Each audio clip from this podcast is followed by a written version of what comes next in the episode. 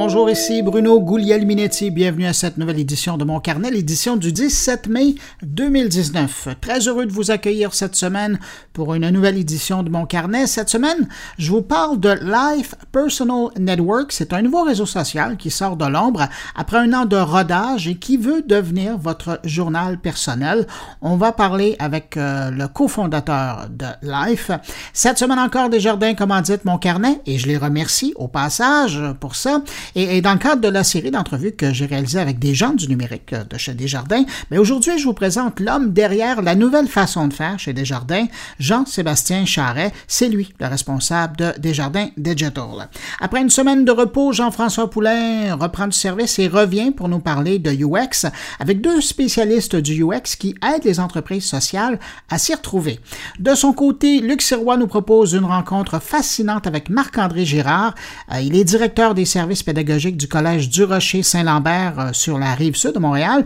Et lui s'intéresse à l'intégration des nouvelles compétences du 21e siècle dans l'enseignement.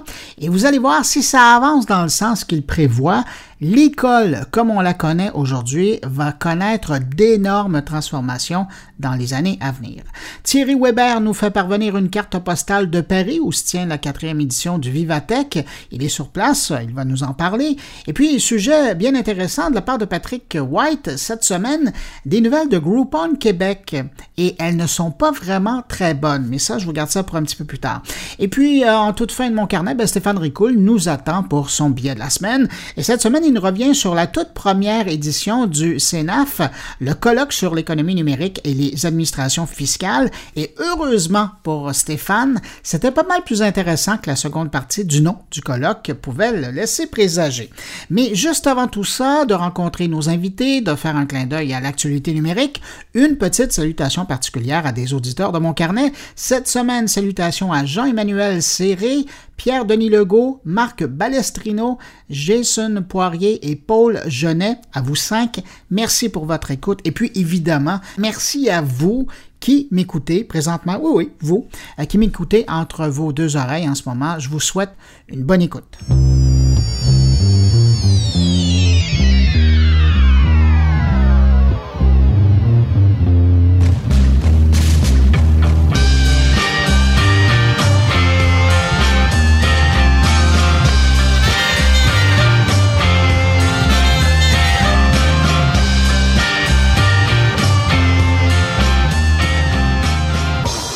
Avant de passer à l'actualité numérique de la semaine, si vous me le permettez, je vais rapidement revenir sur la mienne un instant. Vous avez peut-être vu passer l'information cette semaine, ben, peut-être pas, mais euh, cette semaine, le CFRIO a annoncé que je devenais leur porte-parole. Une belle nouvelle parce que si vous me connaissez depuis un certain temps, vous savez que je parle souvent de leurs études. En fait, si ma mémoire est bonne, je pense que ça fait au moins 17 ans qu'étude après étude que je consulte, analyse et, que je reprends les données du Pour parler de l'adoption du numérique euh, par les Québécois. J'ai toujours fait confiance à la rigueur des équipes de recherche du CFRIO pour nous donner un portrait réaliste de la situation au Québec. Des fois, je trouvais que les chiffres avançaient pas assez rapidement, ça faisait pas mon affaire, mais c'était la situation au Québec. Pour moi, le CFRIO demeure la référence incontournable à consulter lorsque vient le temps de parler du Québec et de son évolution dans le numérique. Selon moi, et bien du monde d'ailleurs, l'organisme nous permet, année après année, d'avoir un portrait fidèle de l'adoption du numérique dans divers secteurs de l'économie québécoise, en plus de nous confirmer l'utilisation euh, qu'en font les Québécois chez eux. C'est pourquoi, lorsque euh, le PDG Michel Bélanger m'a approché pour reconnaître mon intérêt à collaborer avec l'OSBL, à prendre le mandat de devenir le porte-parole du CFRIO, ben, j'ai pas hésité longtemps avant de dire oui. Et donc, à compter de la semaine du 3 juin prochain, je commencerai officiellement à être le porte-parole du CFRIO pour les accompagner dans leur mission d'appui à la réussite numérique du Québec. Cette collaboration avec le CIFRIO, avec ses chercheurs et ses partenaires, c'est d'abord et avant tout, je pense, euh, un honneur pour moi et aussi, ben, c'est la suite logique d'un travail, d'une passion euh, qui dure depuis plus de 25 ans à communiquer jour après jour l'adoption et l'impact des technologies du numérique dans la vie des Québécois. Mais euh, je veux aussi vous rassurer parce que euh, c'est pas un poste à temps plein, entre guillemets. Donc, parallèlement, je poursuis quand même mes activités de consultant, de conférencier, de production de podcast. Vous savez, de temps en temps, je, je publie l'annonce. Alors, euh, si ça vous intéresse, vous me faites signe. Et puis surtout, je poursuis ma passion, celle d'animer, de produire mon carnet avec mes collaborateurs, avec les invités, puis avec vous qui nous écoutez chaque semaine. Alors voilà, je voulais partager ça avec vous et c'est fait. Alors maintenant, on va vraiment à ma revue de l'actualité de la semaine.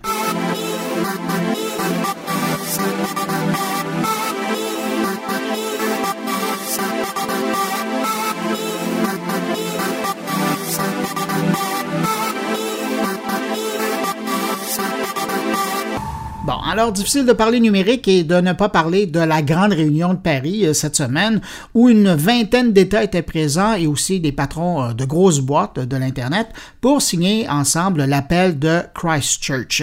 Une déclaration qui invite essentiellement, euh, pour reprendre les mots de l'hôte français, le président Macron, à un appel à l'action pour un Internet plus humain. Les plus grands pays étaient présents sur place, sauf les États-Unis, où, ironiquement, le président Trump, lui, lançait un appel contre les réseaux sociaux qui, selon lui, censurent de plus en plus les internautes. Trump invite les utilisateurs censurés à faire connaître leur histoire et ainsi démontrer que les géants de l'Internet pratiquent une discrimination contre les utilisateurs de la droite. Mais bon, j'arrête ici au sujet de l'initiative américaine pour revenir à l'appel de Perry, qui, elle, selon moi, était pas mal plus sérieuse, euh, qui demande notamment aux géants de l'Internet de s'engager à supprimer immédiatement les contenus extrémistes violents. 26 pays et entreprises numériques ont signé cette entente symbolique qui marque une alliance historique donc entre les gouvernements et le secteur privé contre le terrorisme et l'extrémisme en ligne.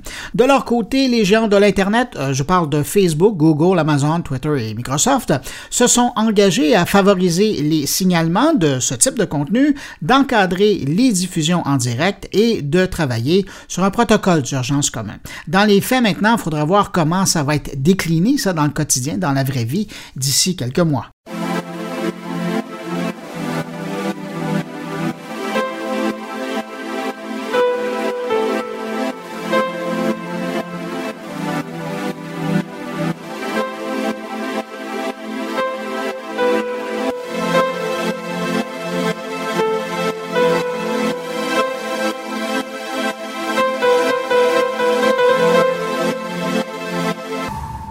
Premier ministre du Canada, Justin Trudeau, a profité de son séjour à Paris pour annoncer, en plus, que son gouvernement allait bientôt présenter une nouvelle charte numérique pour encadrer la lutte contre les discours haineux, la désinformation et l'ingérence électorale en ligne au Canada.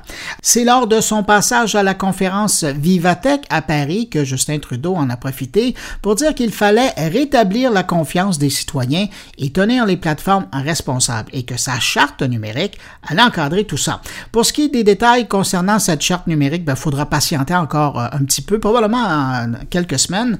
Mais euh, ce qu'on sait pour euh, le moment, et on peut se l'imaginer très bien, c'est que cette charte numérique pourrait permettre de mettre à jour des lois canadiennes qui concernent la vie privée et ainsi les adapter à notre réalité d'aujourd'hui.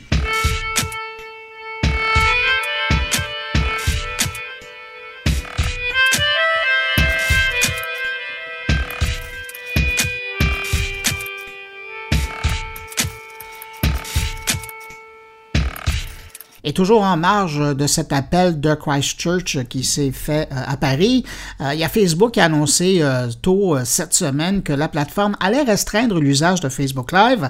Dorénavant, les utilisateurs qui ont déjà enfreint les règles d'utilisation de Facebook, eh bien, ces gens-là n'auront plus accès à ce service pendant un certain temps. Mais bon, entre vous et moi, quelqu'un qui veut vraiment diffuser un message haineux ou une atrocité comme un attentat en Nouvelle-Zélande, ben, cette personne-là va tout simplement se créer un nouveau compte et l'utiliser. Mais avec cette annonce, Facebook est plus dans la relation publique qu'autre chose, mais quand même, on voit que ça les concerne et qu'ils sont en train d'essayer de faire des choses.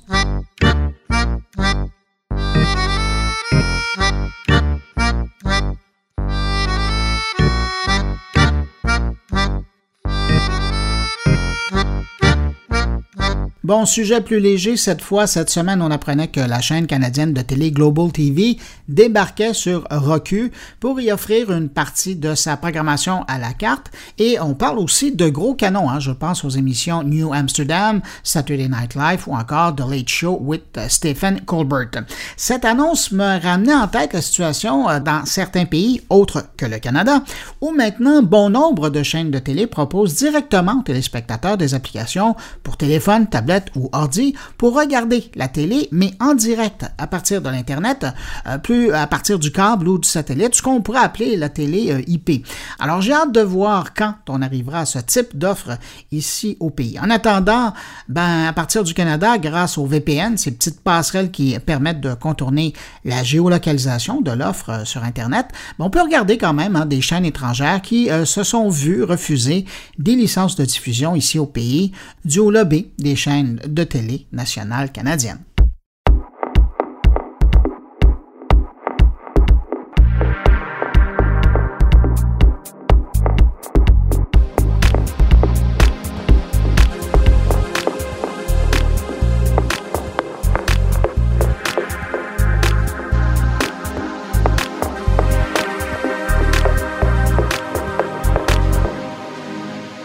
Ça n'a pas fait beaucoup de bruit cette semaine et pourtant il y avait de quoi, mais bon, Twitter a présenté ses excuses aux utilisateurs du réseau social pour avoir collecté et partagé par erreur les données de localisation sur les appareils d'Apple.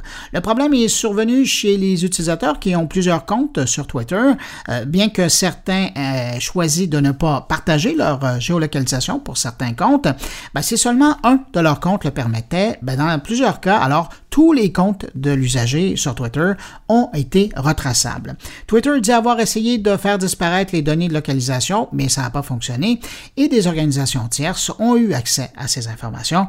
On parle ici d'une géolocalisation qui permettait de les localiser à 5 km près.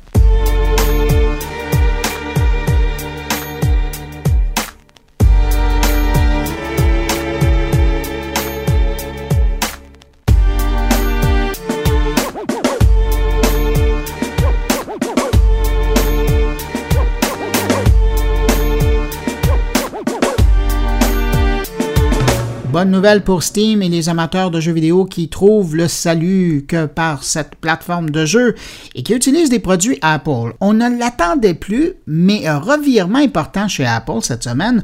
Un an après l'avoir interdit dans son App Store, Apple accepte maintenant la distribution d'applications Steam Link sur ses téléphones, tablettes et sur le Apple TV.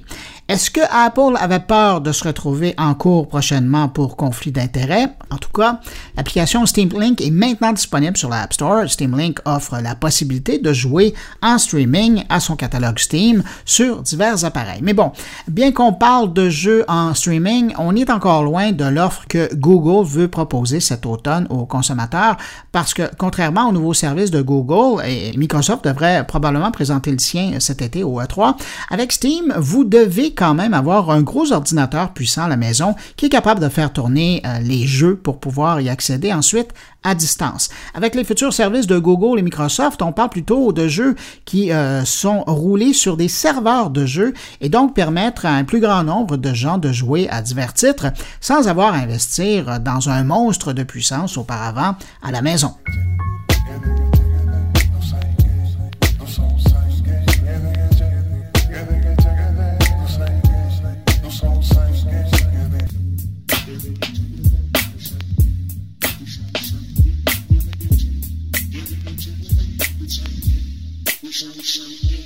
Si vous suivez un peu le domaine de la traduction en ligne, vous savez que c'est vraiment impressionnant de voir comment la qualité de la traduction de texte s'améliore presque de mois en mois aujourd'hui.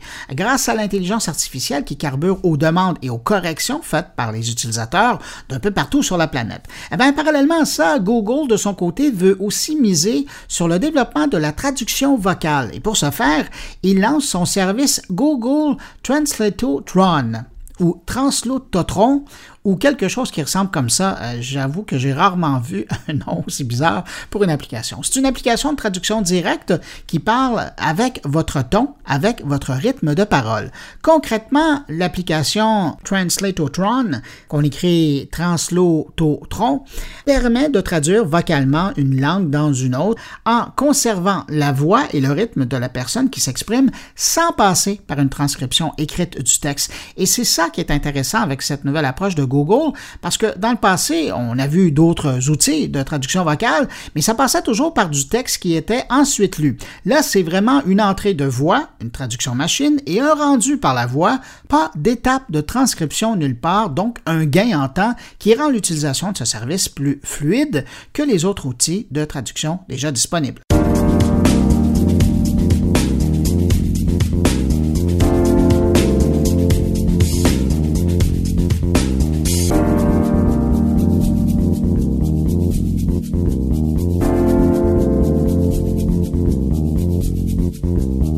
Je présume que c'était une question de temps, à force de se faire dire que les bornes intelligentes nous espionnent à la maison, que quelqu'un pense à offrir ce service pour les utiliser de cette façon.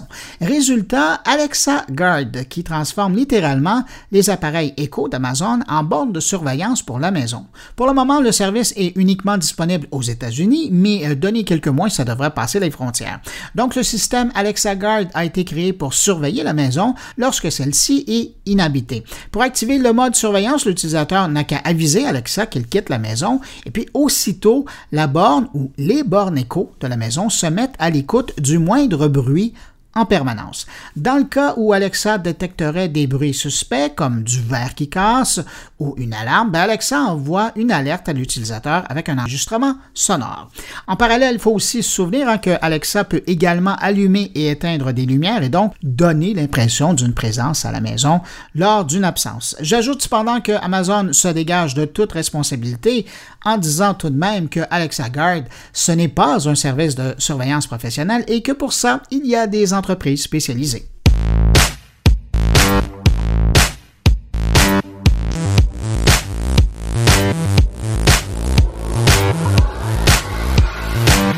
Si vous rêvez d'avoir un téléphone pliable, il semble que vous n'aurez pas à retenir votre souffle encore pour bien longtemps. Cette semaine, on a eu des échos de Samsung et il semble que le fabricant ait réglé les problèmes de son téléphone pliable Galaxy Fold, celui qui a passé de bien mauvais quart d'heure entre les mains des critiques dès son dévoilement. Selon la presse sud-coréenne, l'annonce de sa sortie, du moins d'une nouvelle version améliorée, pourrait arriver le mois prochain. Pour la petite histoire, le téléphone devait être sur le marché le 3 mai dernier. Mais bon, avec les ennuis qu'il a connus aux mains de ses premiers utilisateurs, je pense que Samsung a bien fait de retirer le produit pour le corriger avant sa sortie officielle. On sait également que la grande correction qui a été apportée à l'appareil concerne la couche de protection sur celui-ci. Maintenant, elle ne serait plus limitée à l'écran lui-même, mais disparaîtrait sous le châssis, empêchant les utilisateurs mal intentionnés d'essayer de la retirer. On devrait en parler très bientôt, je suis persuadé. Sinon, parlant d'appareils électroniques pliables, il n'y a pas que les téléphones qui pourraient le devenir, les ordinateurs portables également. C'est du moins ce que veut illustrer le fabricant chinois Lenovo en nous présentant son premier ordinateur portable avec un écran pliable. Et je vous dirais qu'à première vue, ce qu'on remarque, mis à part un très grand écran qui se plie en deux, c'est l'absence de clavier physique, ce qui permet de prendre toute la surface de l'appareil pour y loger un écran. Fallait y penser Hein. Reste à voir maintenant si les acheteurs seront au rendez-vous et si ça vous intéresse, euh, vous pouvez chercher des images en ligne, elles existent, avec une requête au sujet du ThinkPad X1. Et puis, ah oui, l'appareil devrait sortir l'an prochain et évidemment, on ne connaît pas encore le prix.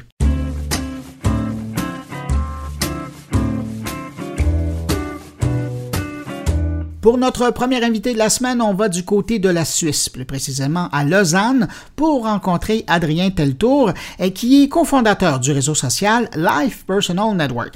La seule chose que je peux vous dire avant de vous faire entendre cet entretien, c'est que c'est probablement le réseau social le plus personnel que je connaisse aujourd'hui, et vous allez comprendre pourquoi dans un instant. Je vous laisse écouter l'entrevue.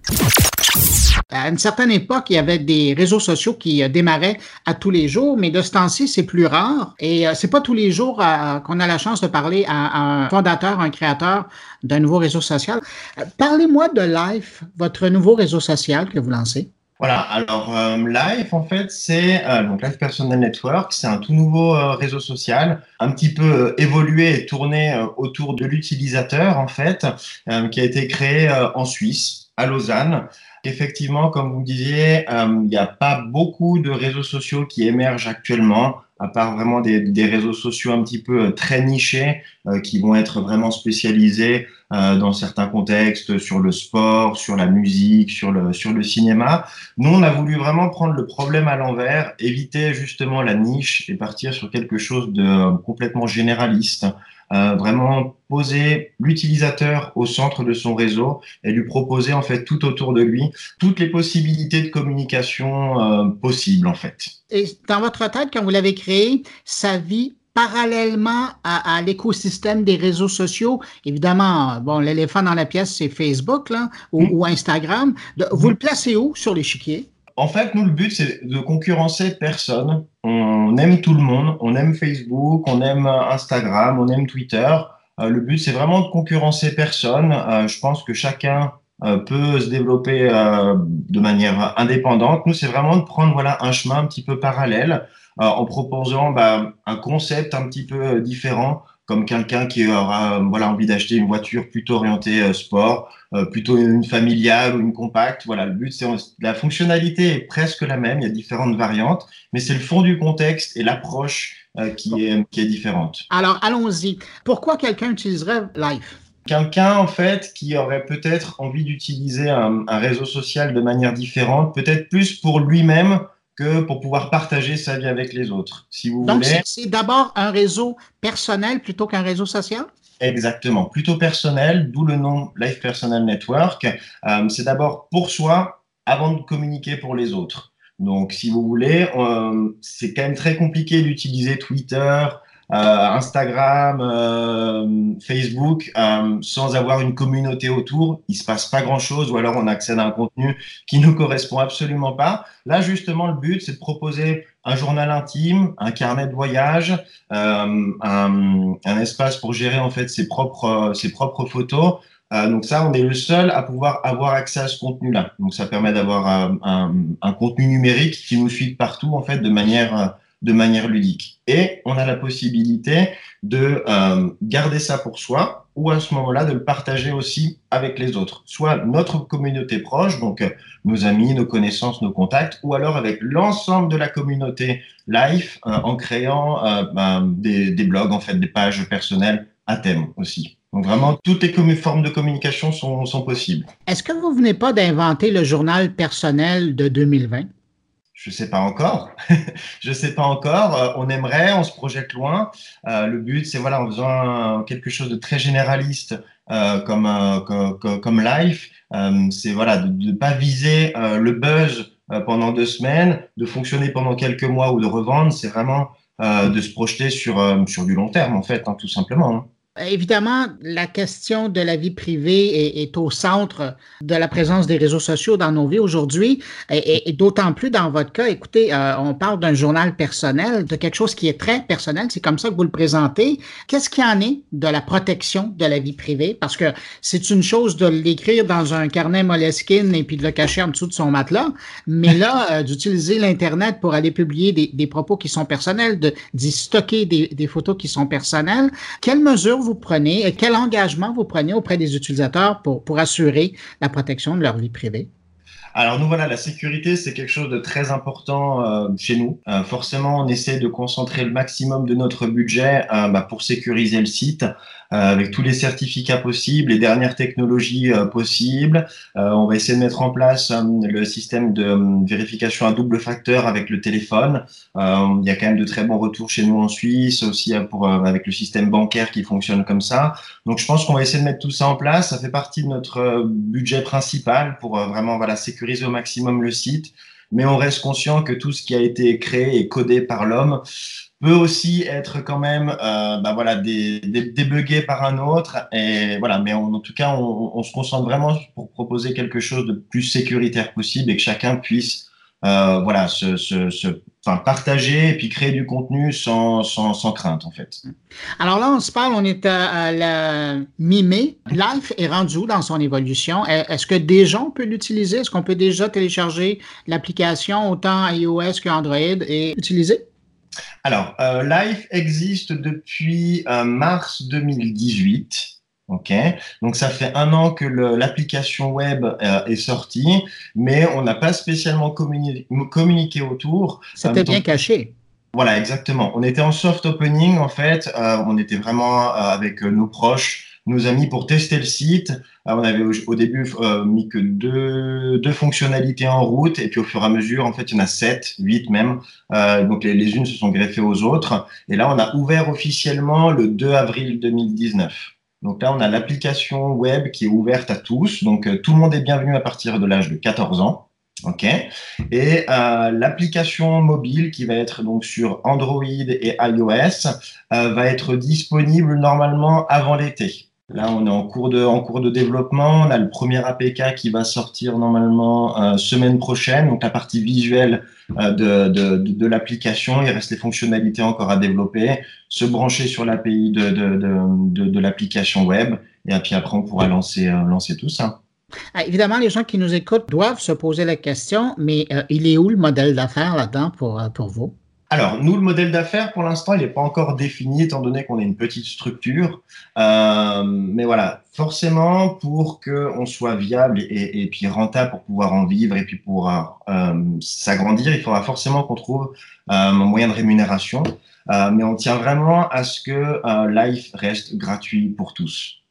Euh, donc la seule possibilité, ce sera forcément de mettre des publicités. Pour le moment, peut-être que d'autres nouveaux systèmes vont exister euh, d'ici là, on espère. Mais voilà, on va certainement mettre de, de la publicité euh, sur euh, sur Live. On va essayer de l'intégrer de manière vraiment très légère. Euh, mais pour l'instant, on n'a on n'a pas prévu de le mettre tout de suite. Je pense que ce sera d'ici peut-être un ou deux ans, en fonction de l'évolution de, de, de Life, hein, tout simplement. Mais le but, ce ne sera pas de, de, cibler l'utilisateur et de lui imposer de la pub ou de la voilà comme, ce qui comme ce qui existe actuellement, mais rester vraiment sur quelque chose de beaucoup plus euh, généraliste. Il y a de la pub, mais on n'est pas vraiment sur euh, du tracking d'utilisateurs. De, je vous rejoins à Lausanne, c'est là où vous êtes situé. Est-ce que l'image, euh, j'allais dire positive, rassurante de la sécurité euh, suisse, est-ce que ça peut jouer aussi dans la donne, le fait que vous soyez de Suisse, vous avez une démarche suisse,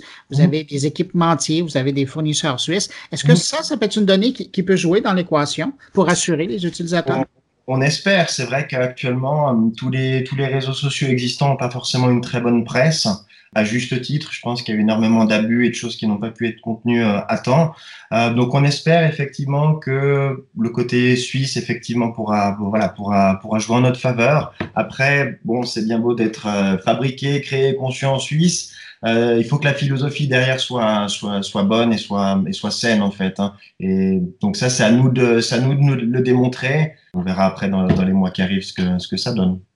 En terminant, Adrien, dans cinq ans, quand on se reparlera, Live, mhm. ça sera rendu où? Euh, c'est une très bonne question. Euh, étant donné que j'avais absolument pas prévu cette entrevue, j'ai pas réfléchi à la question. Euh, on se voit dans cinq ans. Bah, peut-être que déjà on vous invitera dans nos bureaux à, à, Lausanne, on espère toujours, pour faire une, une, rencontre en, en, en, personne. Et puis bon, on espère que Life marchera très bien, qu'on aura une belle communauté qui nous proposera voilà des contenus intéressants, ce que on met vraiment en avant la créativité, la, l'expression de, de, de, nos utilisateurs. Donc, on espère avoir bah, voilà, cette communauté-là et puis pouvoir proposer un contenu euh, vraiment de, haute qualité euh, à toute la communauté. Ben, Adrien Deltour, euh, co-fondateur du Live Personal Network, merci beaucoup pour cette entrevue et puis merde pour la suite. Mais, merci beaucoup. Au revoir. Au revoir.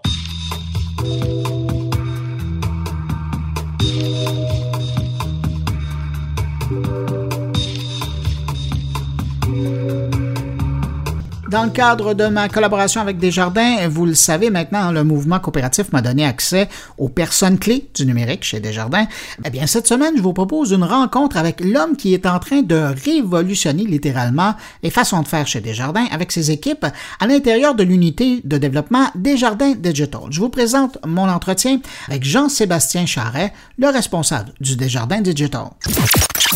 Quand on me parle de Desjardins digital, on me dit, toujours, ou du moins c'est ça que j'entends, c'est Desjardins mais différemment.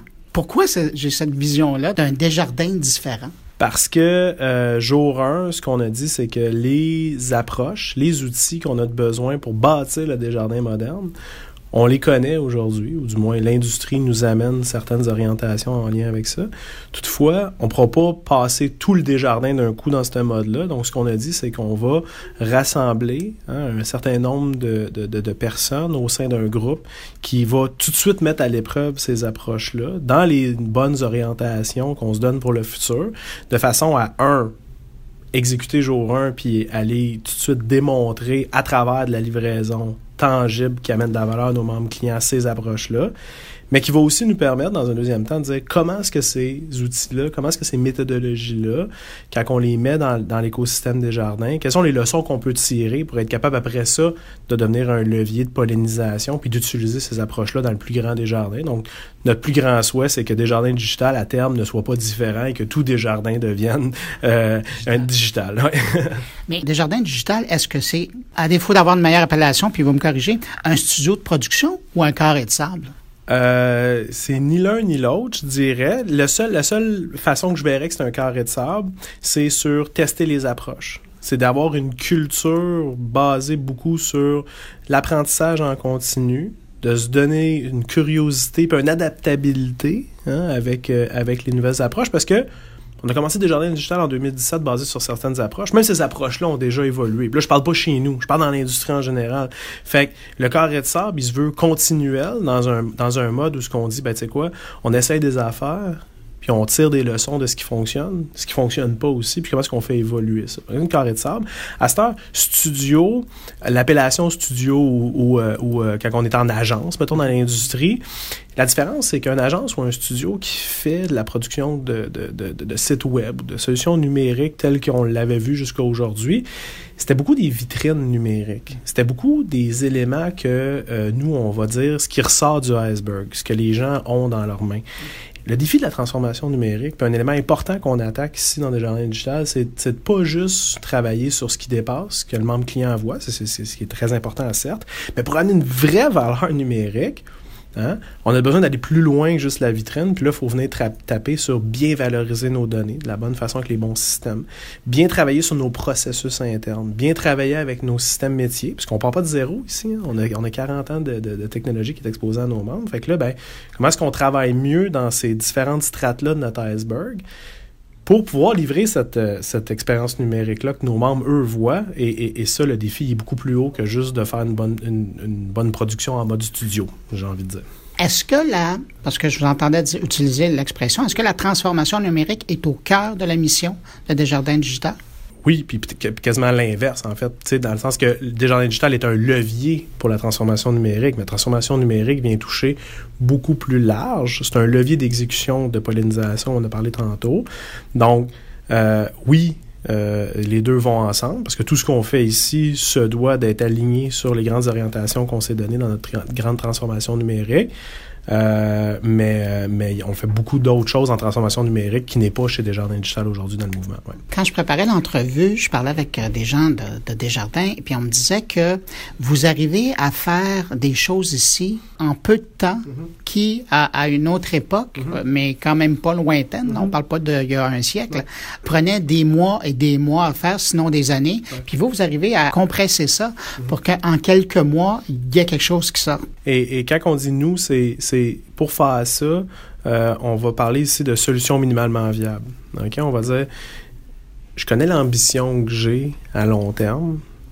Puis historiquement, peut-être que j'aurais essayé de euh, travailler toute une structure de projet et d'exécution qui va m'aider jour 1 à tout euh, placer ces grandes étapes-là, multi-mois, multi-années, comme vous dites Puis on va démarrer, là, après avoir pensé à ça là, pendant six. Parce c'est vrai, tu sais, bâtir un projet multi-année, il faut y penser d'avance, il faut aller chercher les budgets, il faut aller chercher les bons collaborateurs. Puis ce qu'on remarque dans ce temps-là, c'est que si je démarre une initiative à son idéation, puis que ça prend six mois, un an avant de la démarrer, puis que ça prend deux ans à exécuter, ben finalement, j'accouche de quelque chose au bout de trois ans qui était peut-être une bonne idée il y a trois ans et demi. OK, premièrement. Donc, le marché aujourd'hui, les cycles évoluent beaucoup trop vite pour qu'on prenne la chance d'investir tous nos efforts et notre capacité dans quelque chose qu'on n'est pas sûr qui va atteindre ses objectifs au moment de voir le jour. Donc, notre objectif, c'est de dire, on va mettre quelque chose dans les mains des membres qu'on pense aujourd'hui qui est une bonne affaire, mais qu'après ça, on va tout de suite se donner le levier, qui est un des, éléments les plus importants ici, c'est cette boucle de rétroaction-là, à travers laquelle on, on va pas lancer ce qu'on lançait euh, avant en trois ans à l'intérieur de six mois. on ne fait pas de magie ici.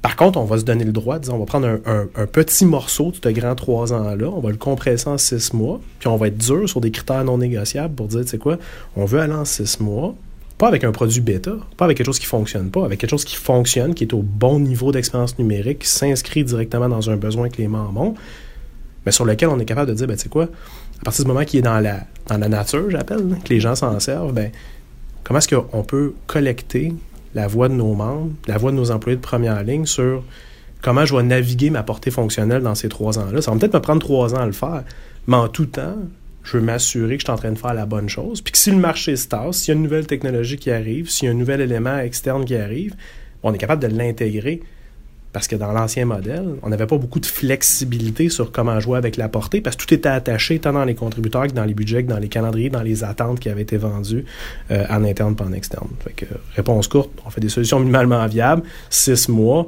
mais on fait pas ce qu'on faisait avant, certes, mais on s'assure de faire la bonne chose. On n'est plus dans le jetable, on est dans le renouvelable ou dans l'évolutif. Oui, parce que la notion de jetable, puis là, si je, mets plus ma casquette technologique, on va parler de dette technologique des fois on, veut minimiser ça le plus possible. Donc, ça nous amène à faire des choix quand même. Parce que quand on va aller au marché en six mois, hein, quand on veut lancer à l'intérieur de six mois, puis là, quand je vous dis six mois, c'est vraiment, on pose une première pierre en six mois, puis après ça, on fait des incréments en continu. Hein, on va faire de la livraison en continu. Ben, si je fais du jetable pour rencontrer mon six mois, à six mois plus un jour, je suis déjà en rattrapage. Fait que quand je parlais de critères non négociables tantôt, c'est-à-dire qu'on utilise les architectures cibles qu'on s'est données dans le grand groupe chez Desjardins. On s'assure de faire la bonne chose. On s'assure d'automatiser le maximum possible pour pouvoir tout le temps avoir des tests qu'on est capable de, toutes les fois qu'on ajoute un petit incrément, mais de retester ce qui a déjà été fait. Donc, faut faire la qualité et, ça, c'est non négociable parce que sinon, l'ambition d'itérer en continu basé sur quelque chose qui a parti avec les mauvaises bases, euh, ça, va à l'encontre de ça. Est-ce que vous pouvez me donner un exemple d'un projet que vous avez mené ici, qu'aujourd'hui les membres utilisent ou ont accès, s'ils en ont besoin, euh, qui est passé par ce processus-là? J'ai envie de vous donner l'exemple, le, premier grand chantier qu'on a, a euh, abordé à l'inception des jardins digital, c'est le renouvellement hypothécaire numérique. Je vous parlais tantôt d'une cible 3 ans. Puis je dis trois ans, c'est deux, trois ans. En habitation des jardins, on est euh, euh, leader au Québec en, hypothèque. Ça, et ça, c'est le produit, hein, l'hypothèque en tant que tel. Ce qu'on veut mettre nos lunettes en transformation numérique, c'est dire comment on accompagne mieux nos membres dans l'ensemble du cycle qui touche l'habitation. Du moment où ils rêvent d'avoir une maison jusqu'au moment où ils la revendent. Donc, qu'est-ce qu'ils vont vivre entre les deux? Ça, c'est ce qu'on va appeler le parcours quand on veut faire des livraisons euh, de solutions minimalement viables, il faut prendre un de ces, morceaux-là, de ce parcours-là, puis il faut le découper dans quelque chose qu'on sait qu'on est capable de livrer en six mois, puis qu'on sait qu'on adresse une proposition de valeur qui, aide les gens. Donc, euh, dans ce contexte-là, on a dit, bon, le renouvellement hypothécaire, on en fait plusieurs par année c'est des visites en caisse, c'est des signatures. C'est pas un moment de rencontre à relationnel rehaussé avec le conseiller. C'est très administratif. Tout on en fait beaucoup. C'est important pour les gens parce que c'est souvent l'actif le plus important de leur patrimoine. Fait qu'on a fait, on a dit, bon, tu sais quoi, on va essayer de faire le renouvellement hypothécaire euh, totalement numérique, sur mobile et web. Et puis, puis ça se fait pas au Canada ailleurs, en passant 100% mobile. Et, euh, on s'est lancé là-dedans. Euh, Je parlais de compromis, je parlais de critères non négociables. Euh, la première solution minimalement viable, euh, il a fallu qu'on on, cible des, prêts qui étaient peut-être plus faciles, hein, qui avaient moins d'exceptions dessus. Euh, qu'il a fallu qu'on fasse des choix aussi dans la façon de lancer. Une solution minimalement viable, tu lances pas ça tout de suite dans nature à 200 caisses, puis là, soudainement, non, non, c'est...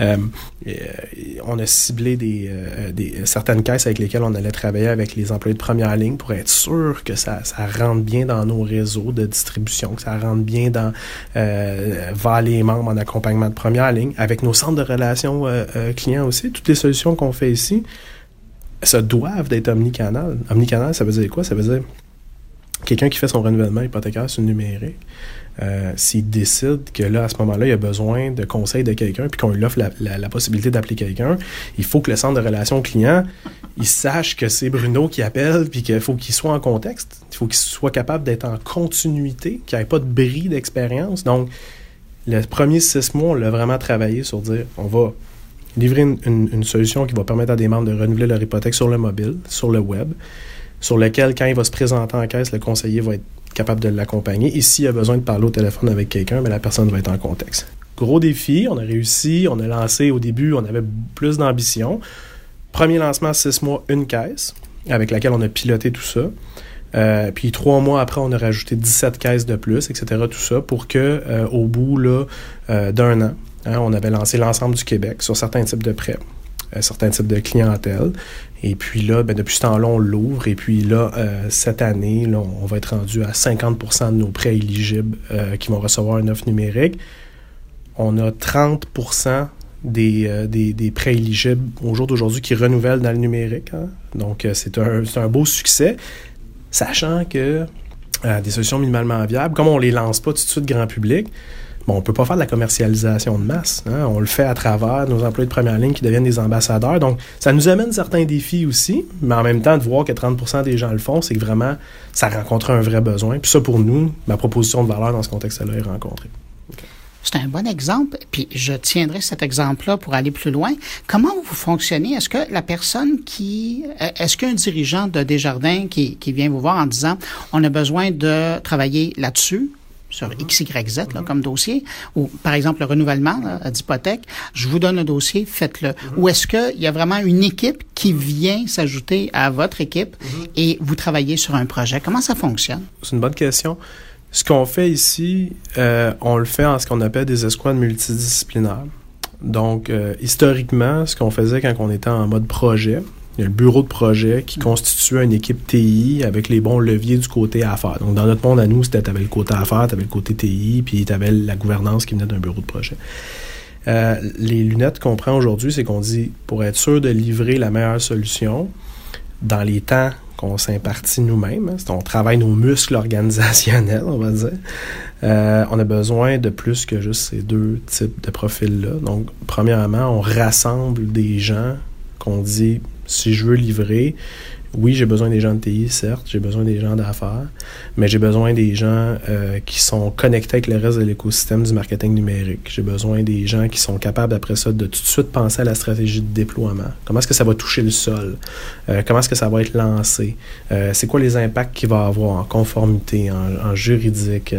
donc, premièrement, oui, l'organisation va nous dire travailler sur de l'habitation, sur du renouvellement hypothécaire, parce qu'on considère au niveau de la gouvernance de transformation numérique que c'est des éléments sur lesquels on ne peut pas se tromper puis qu'il y a un besoin dans le numérique.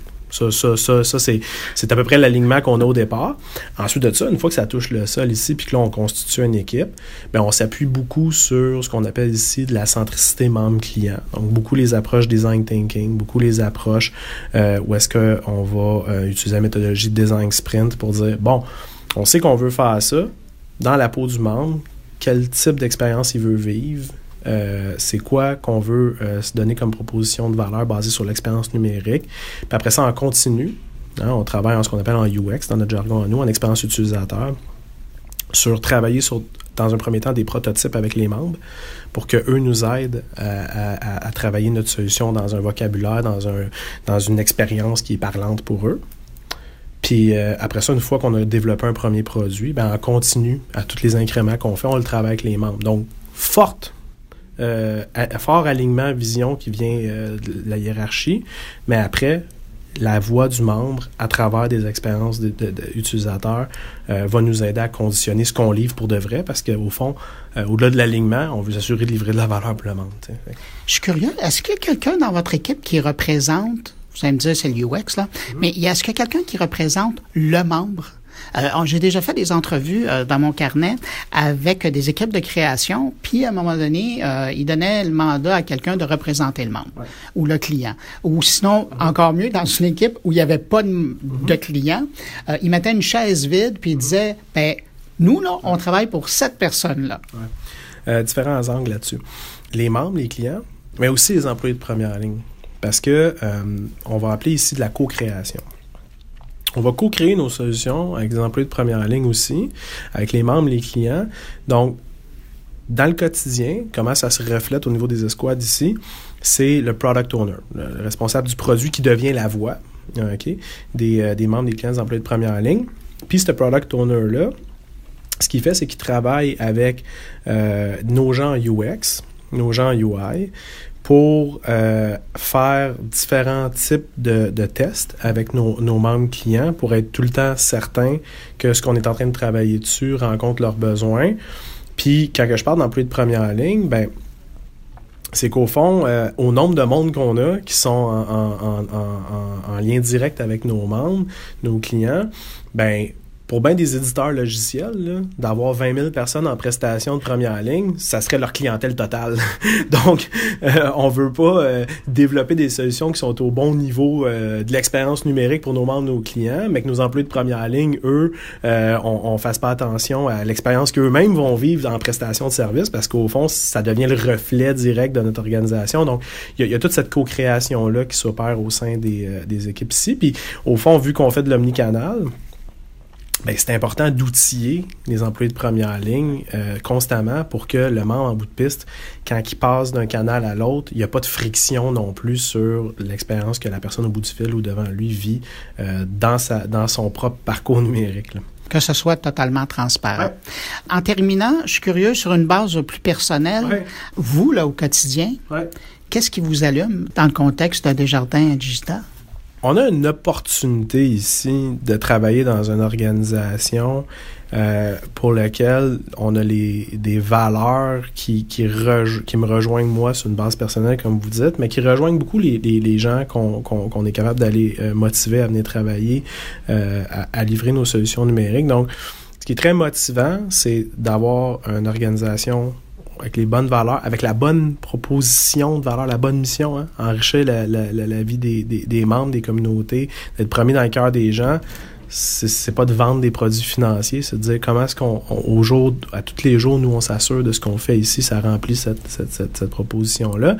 Puis l'autre affaire, je dirais, c'est d'être dans une organisation qui a la volonté de se transformer, mais qui met les moyens pour se transformer. Puis nous, ben, on a une occasion unique ici de dire, ben, on est au cœur de ça. Puis, euh, puis tant a aussi longtemps qu'on qu'on travaille dans la bonne direction, on est capable de carrément faire bouger une industrie qui, pour plusieurs, euh, n'était pas nécessairement votre premier choix quand vous pensez à du numérique. Puis ce qui, si d'exemple plus concret, c'est quand que euh, gens, euh, on, a réussi à engager des gens ici ou qu'on était capable de mobiliser des gens dans l'organisation qui nous disent, ben tu sais quoi, euh, ici là, c'est c'est comme euh, c'est comme si je travaillais dans une agence ou dans un studio là, mais mieux orchestré puis avec un, un plus une vision pérenne puis, euh, puis on fait pas du jetable, on, fait du durable. Puis ça, pour moi, c'est ça, c'est ça qui me qui, m'encourage à tous les matins à venir faire ce que je fais. Avez-vous l'impression de préparer ou de travailler sur le Desjardins de demain? Absolument. Euh, euh, bâtisseur du Desjardins moderne, c'est un des, des, des, comportements sur lesquels on, on, on travaille le plus. Euh, ici. Oui, absolument. Puis vous le voyez, euh, Desjardins, euh, sur, plusieurs angles en ce moment, auprès des jeunes, euh, auprès de nos solutions, tout ça. On, on, travaille à bâtir le Desjardins de demain. Oui, absolument. Je, suis persuadé de ça. Moi, puis tous mes collègues, puis tous les gens qui nous aident, ben, je le répète, ici, oui, on est une figure de proue qui est visible sur ce qui va tomber dans les mains des membres, mais pour le faire, peux vous dire qu'on a pas mal de monde derrière qui nous appuie, fait que c'est encourageant.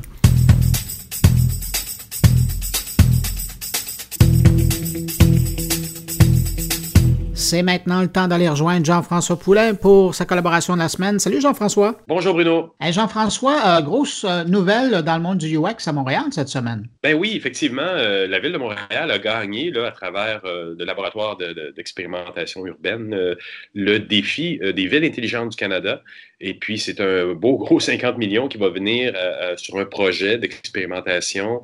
Je l'aime bien parce qu'on me l'a expliqué, je me, rappelle un petit peu moins des détails, mais ce que j'ai aimé là-dedans, c'est que malgré que ce soit euh, quelque chose qui est relié à la ville intelligente, c'est quelque chose de très humain, très relié avec des initiatives plus reliées à l'humain qu'au au numérique. Le numérique est derrière, le numérique est caché. Puis ça correspond un peu aux conversations qu'on a eues dans la dernière année. Les invités que j'ai eus aussi qui parlent de, d'un numérique effacé, d'un numérique sans écran, ben c'est ce projet-là qui a gagné avec la Ville de Montréal. je suis bien content pour eux. Tu vois, tu parles de UX, tu parles d'humain, c'est tout à fait toi, je comprends que ça t'intéresse comme sujet. Euh, mais la raison pour laquelle on parle présentement, bien évidemment, on va souligner la bonne nouvelle, mais c'est surtout parce que tu as une entrevue pour nous, euh, une entrevue qui mêle encore euh, l'humain, le UX, mais je dirais plus le social et le UX parce qu'il il y a des spécialistes du UX à Montréal qui s'intéressent au UX, mais surtout au transfert de connaissances pour les PME. Hein? Exactement, mais encore plus précis, c'est des PME, c'est de l'entrepreneuriat en innovation sociale. C'est euh, organisé par l'Esplanade.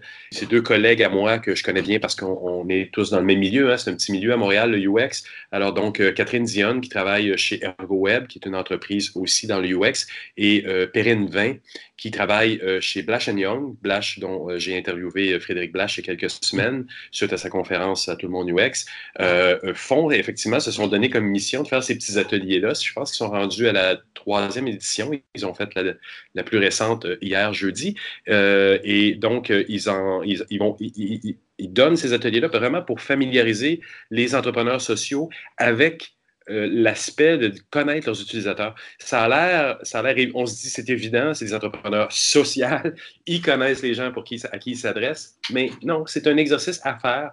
Euh, c'est de se donner des outils, la méthodologie pour dire ben, comment on parle aux gens, c'est quoi notre objectif quand on leur parle? Et, et bien, ben, c'est ça, le, c'est ce, que, c'est à ce à quoi ça sert le UX, c'est de dire je comprends à qui je, m'adresse et quand je conçois quelque chose, ben, c'est pour ces gens-là. Et c'est ce qui montre aux autres dans l'atelier qu'elle donne. Jean-François, si on est intéressé à cette euh, formation, euh, comment on peut les contacter? Ça va se faire à travers LinkedIn, donc euh, Catherine Dionne et Perrine Vin sur LinkedIn. Bon, ben merci pour cette information. Jean-François, merci pour la rencontre. On va l'écouter à l'instant et puis je te donne rendez-vous la semaine prochaine. Merci Bruno. Salut. Bye. On participe à cet atelier à l'esplanade pour aider les entrepreneurs et toutes les personnes qui auraient besoin d'aide par rapport euh, à leur projet ou leur entreprise à comprendre un peu mieux leurs utilisateurs puis atteindre leurs objectifs plus facilement et plus pertinemment. Et on essaie de découvrir euh, l'ensemble de l'expérience, c'est-à-dire partir vraiment du premier contact que l'utilisateur va avoir, non pas avec l'entreprise, mais bien avec la problématique euh, qu'il essaye d'adresser, donc à laquelle l'entreprise, elle, peut répondre. Donc, c'est vraiment du début à la fin de l'expérience euh, du client. Donc, vous, vous regardez avec eux, vous, vous, vous avez quoi, un groupe d'une vingtaine de personnes, j'imagine, qui sont dans l'innovation sociale, et puis vous faites des parcours, des parcours clients potentiels pour eux, quelque chose qu'ils n'ont pas nécessairement touché à date dans la création de leur entreprise. Euh, on va s'adresser à des gens de milieux divers. Donc, on va prendre comme un cas de figure euh, pour expliquer la situation qui va comme illustrer en fait ce que c'est qu'un parcours utilisateur qui va pas forcément correspondre à une personne pendant l'atelier, parce que devant nous, on a une quinzaine de personnes en fait qui viennent comme en savoir plus sur comment on comprend ces utilisateurs. Donc, on leur montre plus une méthodologie qu'ils peuvent appliquer à leur propre projet par la suite. Et euh, puis, la méthodologie, c'est vraiment comme comment l'utilisateur va trouver ton entreprise, qu'est-ce qui fait qu'il va peut-être avoir besoin de toi. Ensuite, quand est-ce qu'il va interagir avec toi et de quelle manière, qu'est-ce qu'il va attendre de toi. Puis une fois que tu lui as vendu ton projet, ton service ou qu'il te connaît déjà, comment ça se passe le après qu'il faut surtout pas oublier? Puis au travers de ça, on essaie de voir aussi comment l'entreprise peut, sans nécessairement parler directement de ses valeurs, en faire part euh, à ses clients, puis essayer de créer cette espèce de relation-là aussi avec eux où est-ce qu'il y aurait un certain partage euh, euh, du même centre de valeurs à ce moment-là, parce que dans ce cadre précis-là, on a essayé de donner une tendance euh, par rapport à l'innovation sociale à l'atelier. Puis c'est quelque chose aussi qui était un sujet que les gens voulaient adresser, à savoir comment ils font pour transmettre leur projet d'innovation sociale puis leur cause à la clientèle. Puis je vais rebondir sur ce que dit Catherine. Ce public-là était vraiment intéressant pour nous parce que c'est des gens toujours des, des belles valeurs et des envies de changer le monde. Mais derrière ces idéaux-là, ils se posent pas forcément des questions très pragmatiques ou ils n'ont pas une méthodologie euh, posée et puis réfléchie. Et puis c'est là que le design UX ou le CX euh, Customer Experience euh, va venir les aider en fait dans leur démarche. C'est vraiment de se préoccuper des gens à qui ils s'adressent pour justement faire marcher euh, ces valeurs-là, puis changer le monde un peu plus efficacement.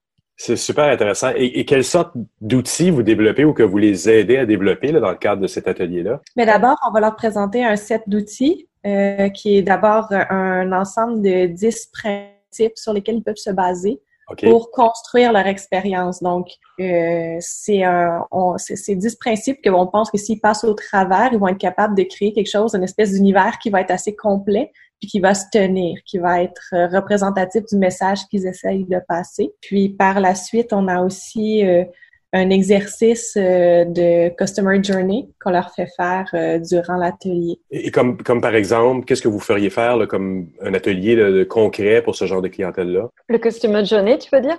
Par exemple. Euh, on prend un exemple très concret. En fait, euh, on, bah, on va pas vendre le punch là, mais on part d'une entreprise existante et on leur explique le cas de figure de cette entreprise-là. Puis c'est une entreprise qui a vraiment euh, un objectif en innovation sociale dans un contexte réel. Mhm. Puis on leur, on leur fait imaginer les personas. Normalement, on se base sur des datas qu'on a, mais là, on fait avec la longueur de l'atelier et puis les moyens qu'on a. Donc, on leur fait imaginer quels sont les gens à qui ils vont s'adresser dans ce contexte-là. Puis on va passer à travers toutes les étapes du avant, pendant, après, puis voir à travers quelles épreuves les personnes peuvent passer, les, les moments de friction, ce qui, ce qu'ils vont attendre en fait de, des gens en face à chaque moment. Et, et ça se représente comment? Ça devient quoi, une espèce de schéma? Vous faites un, un tableau, puis... On a en fait trois gros tableaux, euh, même quatre. Sur le premier tableau, on va mettre nos personas. Donc on peut en avoir deux ou trois. Puis on va leur demander vraiment de faire un portrait aussi détaillé qu'ils peuvent. Puis une fois qu'on a nos personnages, on passe au tableau avant. Ah. On a un autre tableau pour pendant et un autre tableau pour après. Puis on les dispose les uns à la suite des autres, comme ça on peut voir le parcours dans son ensemble des trois personnages à la fin de l'atelier. OK. Et, et, et c'est pas le premier atelier que vous faites, donc vous avez déjà dû avoir des feedbacks sur l'atelier que vous avez fait précédemment? Est-ce que, est-ce que les gens sont revenus avec des beaux résultats? Ils vous ont contacté avec ces, ces résultats-là par la suite? Bien, on s'en est fait reparler euh, pour, euh, en fait, d'une fois à l'autre, c'est intéressant parce que il y a une partie euh, des gens qui viennent aux ateliers qui sont membres aussi de l'espace Esplanade, qui est un, un espace de coworking pour les les entreprises qui ont une vocation sociale euh, en innovation justement. Puis euh, ça c'est des euh, ça c'est le fun parce qu'on a un contact direct aussi avec les gens avec lesquels on fait l'entre on fait l'atelier, ce qui nous a permis aussi d'une fois à l'autre d'affiner certaines potions, d'aller vers eux pour leur demander est-ce qu'il y a des choses que on pourrait peut-être parler plus, des choses parler moins, est-ce qu'on pourrait adapter? Donc, c'est sûr que c'est un atelier aussi qui a été conçu d'une façon euh, itérative, mais en fait, euh, comme on fait un projet normalement euh, en, UX, puis on a amélioré d'une fois à l'autre, on a eu aussi des gens qui nous ont recontactés par la suite pour nous dire que, bon, ben, c'était intéressant parce que ça venait de la méthode, en fait, pour aller l'appliquer, puis après ça, retourner eux-mêmes dans, leurs entreprises, expliquer eux-mêmes à l'équipe de comment ils peuvent mettre ce genre de méthode-là en place c'est intéressant parce que, comme le disait Perrine au début, c'est, c'est, c'est je pense, les, mal-aimés un peu de l'industrie. Je veux dire, ils n'ont pas nécessairement des budgets pour aller chercher des grandes entreprises. Donc, un atelier comme le vôtre vient combler quelque chose qui, qui, n'aurait pas eu nécessairement les moyens de dire on va faire trois jours de sprint design avec une grande agence pour vraiment bien définir comment on veut fonctionner et qui on atteint. C'était aussi, on l'assume, j'imagine, beaucoup dans l'innovation sociale de dire, ben, on touche aux gens, mais quels gens et, comment? Euh, tout à fait. C'est même des fois, c'est des gens qui n'ont jamais entendu parler de ce que c'est que du UX. Ah oui. Donc, ils veulent s'adresser à des gens, mais ils connaissent même pas la méthodologie qui est d'écouter les gens en premier lieu. Ah oui, quand même. Donc, ça vraiment, ça vient instaurer comme il y a une science, une méthodologie pour parler de valeurs à des gens, puis être un peu plus empathique. Puis pour rebondir sur ce que disait Catherine, c'est très amusant aussi. Euh, dans cet atelier, on croise aussi d'autres UX designers ah qui vont appliquer en fait les outils qu'on leur donne dans leur entreprise parce qu'ils doivent collaborer avec d'autres équipes ou transmettre des messages qu'ils n'arrivent pas à transmettre. Puis ça leur donne des outils en fait, des exercices pour parler à l'interne, puis communiquer comme les objectifs euh, de l'entreprise et euh, comme impliquer un peu plus tous les services dans ce que c'est que leurs utilisateurs. Et justement, tu dis que c'est des UX de ces entreprises d'innovation sociale qui viennent ou ces organisations. Euh, quelle autre personne à qui ça s'adresse dans l'entreprise, à part, euh, ça peut pas nécessairement les designers, mais j'imagine que ça peut aller chercher plus de gens dans l'entreprise. Bien, on, on s'adresse. Euh, en fait, c'est pour nous, ça a été une belle surprise d'avoir les UX designers, donc des, des, collègues qui venaient nous voir dans ah l'atelier pour venir chercher ces mm-hmm. outils-là. On a eu beaucoup de gens aussi euh, qui étaient en fait euh, des gens qui se retrouvaient dans des postes de gestion, qui devaient, euh, qui avaient un projet en fait, qui devaient mettre en place. Puis ils se demandaient un peu par où commencer. On a eu des gens de petites équipes de start-up aussi, donc des start-up où est-ce qu'il n'y a pas nécessairement une assez grosse équipe est-ce peu tout le monde fait un peu de tout, donc où est-ce qu'on essayait d'amener un peu de méthodologie, un peu de structure. Puis on a eu des gens aussi de grandes entreprises dans lesquelles le UX commence à s'installer et qui utilisent un peu l'atelier, pas nécessairement pour mettre les choses en place, mais pour parler aux gens qui sont en train de mettre les choses en place. Et quel sera et quand sera votre prochain atelier? Euh, très bonne question. Euh, à chaque fois, on voit, selon les besoins de l'esplanade, qui est un incubateur de start-up. Mhm. Donc c'est vraiment en fonction des besoins qu'ils ont et puis des gens qui viennent leur euh, poser des questions ou ils suivent de très près en fait l'évolution des startups à l'interne. Donc ils voient en fait des fois ce qui manque. Puis c'est toujours avec eux qu'on s'accorde euh, sur euh, le planning et puis le, genre d'atelier qu'on fait. Il faut savoir, par exemple, que c'est un atelier qui est assez malléable aussi. Donc, c'est certain que s'il y a des gens euh, qui aimeraient avoir l'atelier et qu'en ce moment, ils ne se donnent pas d'esplanade, on est toujours très heureuse de donner ailleurs. Il y a cet atelier-là. Et quel autre type d'atelier vous pourriez donner? Parce que vous n'êtes pas nécessairement spécialisé seulement dans l'innovation sociale. Qu'est-ce, quelle autre forme de, de, de donc d'atelier vous pourriez donner, donc? On fait beaucoup de mentorat. Donc, d'ailleurs, Perrine en fera euh, bientôt pour un événement. Euh, je, te laisse en, parler par la suite. On, donc, on, on fait beaucoup de mentorat, beaucoup d'accompagnement. On va aussi euh, être en mesure d'aller faire des présentations en entreprise pour dire quel type en fait de méthodologies peuvent s'appliquer, présenter un peu comment l'approche UX peut aider une entreprise, comment on l'installe aussi, quel type d'intervenant on veut aller chercher. Donc ça, c'est des choses qu'on va pouvoir aller faire. Euh, également, euh, ça peut être des choses plus techniques aussi sur des euh, avec des, équipes déjà en place. Donc, des équipes UX qui auraient besoin de comment on fait grandir l'équipe, comment on oriente le travail, comment on l'organise. Donc, ça dépend vraiment du besoin de l'entreprise, mais c'est des formules qui sont assez malléables. Parce que c'est vrai qu'en ce moment, c'est un, comme ils disent en anglais, c'est un growing pain. Il y a beaucoup d'entreprises qui se retrouvent avec des, des, problèmes de croissance, se demandent comment ils vont agrandir leur chaîne de production au niveau de l'informatique. Et moi, je me suis fait demander à quelques reprises dans les dernières semaines, c'est arrivé comme ça, mais effectivement, comment on fait pour devenir plus efficace, comment on fait pour grandir? Et quelle est la place, qu'est-ce que c'est cette bébête-là que le UX, ça, c'est donc quelque chose que vous pouvez faire, aller en entreprise, puis donner une espèce de séminaire pour former les gens à ce niveau-là. Tout à fait. Pour ma part, euh, dans l'agence dans laquelle je travaille en ce moment, ça arrive euh, souvent qu'un UX designer euh, aille dans une équipe quelque part instaure comme les bonnes pratiques qu'il faut suivre euh, en UX et structurer le projet avant même qu'il commence. Puis euh, c'est vraiment d'aider les gens à chaque fois à comprendre l'intérêt de l'expérience utilisateur, puis comment ça va aider tous les services en fait à communiquer puis à aller au bon endroit. C'est extrêmement gratifiant quand tu te rends compte à la fin du projet que tout le monde a comme compris l'intérêt de l'expérience utilisateur, puis euh, trans transmet eux-mêmes en fait c'est les bonnes pratiques et puis que tu peux partir presque. C'est quand, quand, ils réalisent les bénéfices dans une entreprise, l'argent qui est potentiellement économisé également en faisant des, en passant les bonnes étapes dans un projet? Oui, et puis ce que je remarque beaucoup, c'est la façon dont les gens se parlent après, entre les designers, les patrons, les, euh, les développeurs. Euh, ils savent un peu plus où ils s'en vont et pourquoi. Puis euh, c'est beaucoup aussi euh, de mettre en place des outils de communication à l'interne, tout simplement. Les UX, c'est psychologue, c'est nouveau psychologue de l'entreprise finalement. Ouais, c'est c'est liant social. très intéressant. Mesdames, merci beaucoup pour cette entrevue. Ça fait très plaisir. Merci à toi, Jeff.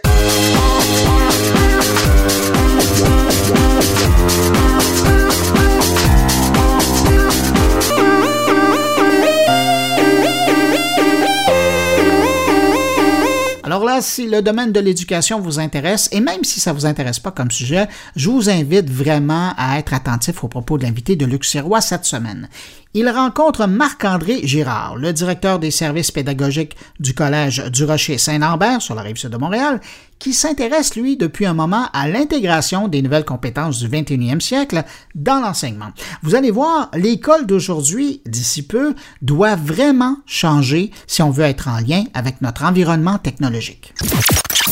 Je suis Marc-André Girard. Je suis euh, doctorant en éducation, donc je suis en train de travailler sur euh, l'intégration des compétences du 21e siècle parce que je pense que l'éducation, c'est plus que de l'instruction, plus que des apprentissages formels de programmes, de notions c'est essentiellement qu'est-ce que euh, nos jeunes nos, et les adultes aussi, on parle vraiment aussi des enseignants, des membres de la direction et même des parents, qu'est-ce qu'ils peuvent mettre en place pour permettre aux jeunes de, de vivre leur vie au 21e siècle et surtout trouver des solutions à des problèmes complexes. Des, présentement, nos jeunes, ceux qui sont dans nos écoles, ben, c'est ces jeunes-là qui vont devoir résoudre la question des migrations, du réchauffement climatique, la montée des eaux, euh, euh, même du retour, je dirais, de, des extrémistes, des extrémismes, je devrais dire, euh, autant à gauche qu'à droite, toute la question des, des fausses nouvelles, des hmm. politiques nationalistes, etc. Donc, les jeunes ont, des gros défis à relever et je ne suis pas sûr que c'est les avec nos, les, les, solutions de, des vieux comme nous qui vont, qui vont y parvenir. Alors, ils ont besoin de développer des nouvelles compétences dans ces nouvelles compétences-là, on parle de la collaboration. Bon, la collaboration n'est l'importance de la collaboration ne date pas d'hier, elle ne date pas du 21e ni du 20e. La collaboration date de toujours. Mais mm-hmm. quand même, la collaboration prend une nouvelle, euh, une nouvelle tournure maintenant. En effet, on, on, aurait pu penser que compétences du 21e siècle, la réponse facile, c'est d'apprendre à coder, mais on est loin de ça. Là. Oui, bien, je veux dire, quand on parle de compétences du 21e siècle, on devrait peut-être dire compétences pour le 21e siècle. Ça ne veut pas dire nécessairement que ce sont seulement, le, comme par exemple le codage, la pensée informatique, qui sont des choses qui effectivement émergé au 21e siècle. Mais euh, il, y a des, il y a des compétences qui sont toujours d'actualité et qui sont à, euh, comment je peux dire, à, à, mettre en place au 21e siècle, même si ces compétences-là datent d'encore de, de, plus longtemps.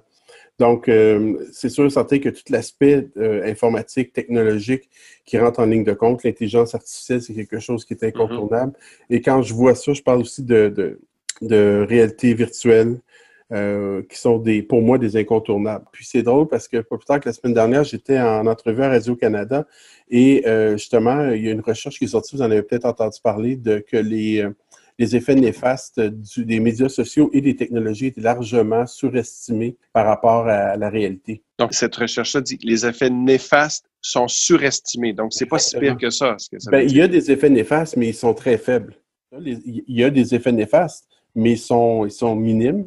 Et les cas problématiques sont beaucoup moins que ceux qu'on pourrait penser. Ils sont peut-être plus médiatisés, par exemple, mais c'est moins, euh, moins problématique. Mais donc, quand même, euh, on vit dans un monde numérique et les compétences du 21e siècle, euh, j'assume, doivent inclure les technologies et la maîtrise de ces nouveaux environnements-là. Ils doivent inclure, ça doit être incontournable, mais ce n'est pas les technologies seules. C'est les technologies pour la communication, c'est les technologies pour la créativité aussi.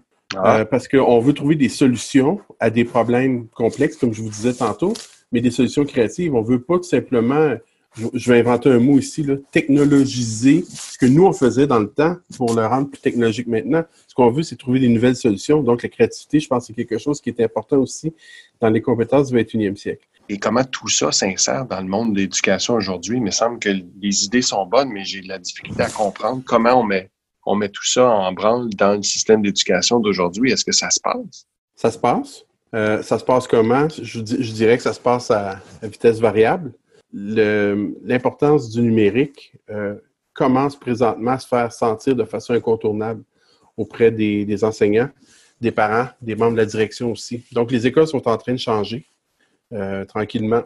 Ça ressemblera à quoi, là, les écoles euh, bien adaptées au numérique? Ben, c'est une bonne question parce que moi, je n'entrevois pas de, de modèle unique. En éducation, c'est souvent ce qu'on veut. Quand on a besoin de quelque chose, on va, on va avoir une, une démarche, une recette. Et je pense que c'est une erreur. Euh, je pense qu'il y a une certaine hétérogénéité dans l'innovation et il faut que ces écoles-là prennent des formes différentes. Mais il y a des incontournables, je pense. Dans ces incontournables-là, ce que je vois, c'est des écoles qui ont un réseau Wi-Fi qui est solide, dans lequel les élèves peuvent se connecter avec leurs appareils personnels. Pourquoi? Mm-hmm. Parce que euh, quand les élèves utilisent leurs appareils personnels, ben, c'est des outils qu'ils maîtrisent et euh, ils sont souvent aptes à faire des plus belles choses avec leurs propres outils que ceux qui leur sont imposés par une école. Je, crois beaucoup à l'entrepreneuriat, euh, à transformer les idées dans une forme concrète. Et je pense que les, imprimantes les imprimantes 3D sont des bons moyens pour faire ça. C'est sûr que tout ce qui concerne des plateformes au niveau de la réalité virtuelle, j'y crois énormément aussi. J'ai de la difficulté à me défaire de l'idée que un, une intelligence dans une plateforme qui est capable de cibler les difficultés des élèves, euh, qui est capable de voir venir euh, les échecs, par exemple, en fonction de, mm-hmm. Sans nommer d'entreprise telle quelle, je sais qu'il y a un lien entre le, le, la compétence de l'organisation de l'élève, donc voir comment l'élève organise son agenda, et uh-huh. avec une, une, intelligence artificielle qui est intégrée, va être capable de prévoir les résultats d'un travail ou d'un uh-huh. examen.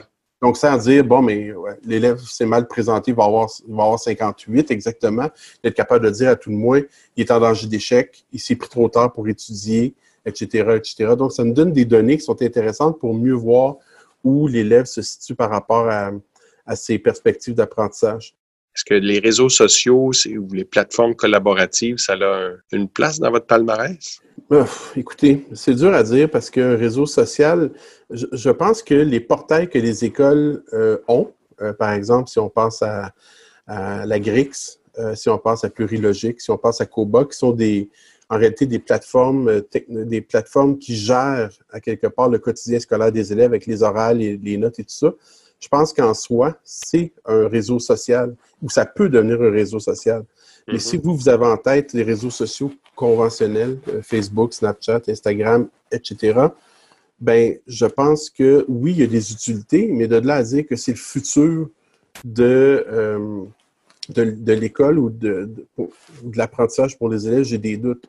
Mais en même temps, honnêtement, la forme scolaire, je pense que euh, éventuellement, euh, l'école est appelée à disparaître, du moins sous sa forme actuelle. Moi, je pense que les écoles vont jouer des rôles importants, ou les écoles qui vont savoir s'adapter vont jouer des rôles importants pour organiser et gérer les apprentissages des élèves sans nécessairement que ces élèves-là soient obligés de fréquenter l'école. Comment on pense à amener les élèves à développer les habiletés pour être capables d'être les créateurs, les entrepreneurs, les sauveurs de l'humanité dans quelques années? Euh, à ce niveau-là. Les enseignants doivent toujours être là euh, pour, euh, je dirais, guider, mais peut-être de façon le moins directive possible. Quand on parle de créativité, d'entrepreneuriat, il y a deux façons pour moi de le devenir. Un, avec le moins de contraintes possible, ou deux, en étant en mesure de négocier à travers toutes ces contraintes-là. Moi, je pense que l'école doit faire en sorte que les élèves aient le moins de contraintes possible pour apprendre et réaliser les apprentissages qu'ils ont à apprendre, mais qu'ils ont à faire, mais aussi, on doit leur donner le plus de latitude possible pour mener leur, leur démarche. Le monde est tellement mieux connecté. Aujourd'hui, toute l'information est disponible à quelques secondes de, délai avec une question à Google Home, à Alexa. Les jeunes nous le rappellent. Pourquoi je dois mémoriser tout ça? Ils nous le disent tout le temps. Qu'est-ce que ça change dans le monde de l'éducation, ça, le fait que maintenant, l'information est disponible partout en tout temps? Ce que ça change, c'est que le rôle des personnes qui traditionnellement donnaient ces informations-là est appelé à changer. Je disais récemment que euh, en 2010, on a produit autant de nouvelles données que toutes les, années 1800 ensemble. Donc, en une année, on a produit l'équivalent de 4 hexaoctets. Donc, d'hexaoctets, on parle de kilooctets, de mégaoctets, téraoctets, et ainsi de suite, et on descend jusqu'aux euh, euh, hexaoctets. On a produit 4 euh, hexaoctets en 2010 de nouvelles données. Et ça, ça correspond à autant de données que tout ce qui a été publié et qui a été créé au 19e siècle. Donc, la question, c'est qu'on est rendu en 2019. La somme de toutes les connaissances de l'humanité est pas mal répertoriée. Le bouche à oreille est peut-être un peu moins nécessaire qu'il l'a été. Donc, les jeunes y ont accès. Ce qu'on a besoin dans cette mare d'informations-là, c'est pas des jeunes qui apprennent de d'autres humains. C'est des jeunes qui baignent dans un océan d'informations et qui doivent apprendre à discriminer l'information. Qu'est-ce qui est vrai, qu'est-ce qui n'est pas vrai, et surtout comprendre les contextes dans lesquels ces, ces informations-là émergent. Donc, quand les jeunes ont leur téléphone dans leur poche et qu'ils sont capables d'aller chercher des informations, pourquoi ils écouteraient en classe? Donc, moi, pour avoir des informations sur le débarquement de Normandie, je, suis capable de regarder un ou deux films, les deux, ou trois textes, et j'ai l'ensemble de ce qui est dit à, l'école. Euh, c'est plate à dire, mais c'est quand même ça. Alors, qu'est-ce qu'on fait? Ben, ce qu'on fait, c'est pour cette raison-là qu'on est rendu par enseignement par compétence. Les jeunes peuvent aller chercher ces informations-là, peuvent créer eux-mêmes leurs informations. Les enseignants sont là pour diriger, pour s'assurer que les jeunes, l'information qui est transmise, elle est conforme à ce qui est prévu au programme. Mais de cette façon-là, les jeunes peuvent aller chercher toutes les données qu'ils ont à traiter sur, dans ce cas-ci, le débarquement de Normandie, et après ça, rendre compte ça à leurs amis. Et après ça, quand tous ces jeunes-là euh, partagent, ben là, on se retrouve avec une pléthore d'informations, une espèce de mosaïque, où est-ce qu'il y en a qui sont allés un petit peu plus loin, d'autres un petit peu moins loin, il y en a qui ont abordé un, un, un, volet un peu plus social, d'autres un peu plus militaire, d'autres un peu plus, euh, euh, je sais pas, moi, géographique, et on est capable d'avoir une connaissance beaucoup plus globale que si une personne était devant la, la classe pour transmettre toutes ces informations-là. Est-ce qu'on va voir ça de notre vivant? Bonne question. Bonne question. Euh, je peux pas répondre à cette question-là. Ce que je peux vous dire, c'est qu'il y a de plus en plus de personnes qui sont mobilisées, qui travaillent là-dessus. Il y a de plus en plus... Euh, moi, je suis content de voir quand je me déplace à des sommets au Québec, comme par exemple le sommet du numérique cette année, qui a battu un record de participation auprès des enseignants au Québec qui a eu lieu il y a quelques semaines. Il y a toujours de plus en plus de personnes, il y a de plus en plus de médias qui s'intéressent. Donc, le sommet du numérique en éducation. Exactement, qui a eu lieu à Montréal euh, à la fin du mois d'avril. Euh, le sommet de la COPS, euh, l'Association québécoise d'utilisateurs d'ordinateurs pour le primaire et le secondaire à Québec, qui, je pense, sont, rendus à quelque part comme presque 40 ans d'un sommet annuel. Bon, bref, c'est des exemples, mais je vois qu'il y a de plus en plus de personnes à chaque année qui se retrouvent à ces endroits-là. Et surtout, je suis content de constater que des nouvelles personnes. Alors, je me dis que, lentement mais sûrement, le changement s'opère dans nos écoles. Je suis heureux de savoir qu'il y a des écoles qui innovent, comme la nôtre, au Collège du Rocher-Saint-Lambert. Je suis content de voir que des enseignants qui innovent, comme les nôtres et comme plein d'autres aussi, et que des directions d'école qui innovent aussi. Et ce que je trouve intéressant, c'est que depuis, euh, je vous dirais, les deux derniers ministres de l'Éducation, M. Roberge et Prou, euh, ce sont des politiciens qui sont, euh, qui ont, je vous dirais, un pied dans les écoles et même des fois deux, sont capables d'aller voir ce qui se passe. On peut toujours critiquer le politique, mais je pense que présentement, les as sont alignés pour que les choses changent dans les écoles, et ce, de nos parents, de nos élèves, de nos enseignants qui sont sur le terrain, jusque dans les sphères politiques.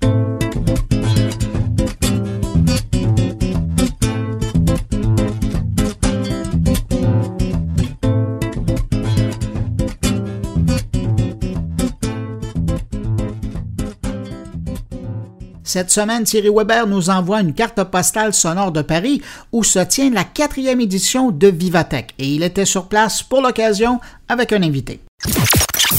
Bonjour Bruno, et oui, je me trouve à Vivatech Paris et je te délivre ici ben, mes premières impressions, puisqu'effectivement, pour ma part, c'est la première édition à laquelle j'assiste, mais je me suis entouré les services d'un autre Bruno, Bruno Chanel, qui lui a fait quelques autres éditions de Vivatech Paris.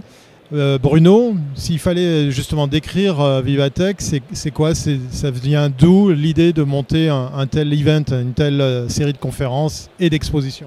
Alors, cette année, ça sera la quatrième session de, Vivatech. Donc, c'est un événement qui est assez récent, on dira quand même, par rapport à, d'autres beaucoup plus historiques comme les CES qui ont plus de 50 ans, ou comme l'IFA qui sont beaucoup plus anciens aussi.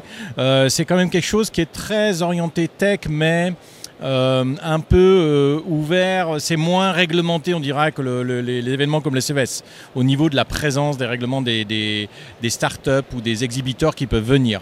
Il y a eu pas mal d'évolutions par rapport à l'année dernière. Au niveau de la taille, ça s'est quand même bien agrandi parce que l'année dernière, c'était, on était un petit peu à l'étroit dans la halle 1 du Paris Expo. Là, le Paris Expo, la halle 1, c'est 51 000 m2. Ils viennent de prendre la halle 2, 27 000 m2 en plus. Ils ont pris le dôme qui se trouve devant pour pouvoir faire les, grandes conférences. Il y a eu euh, Emmanuel Macron donc a été euh, interviewé ce matin.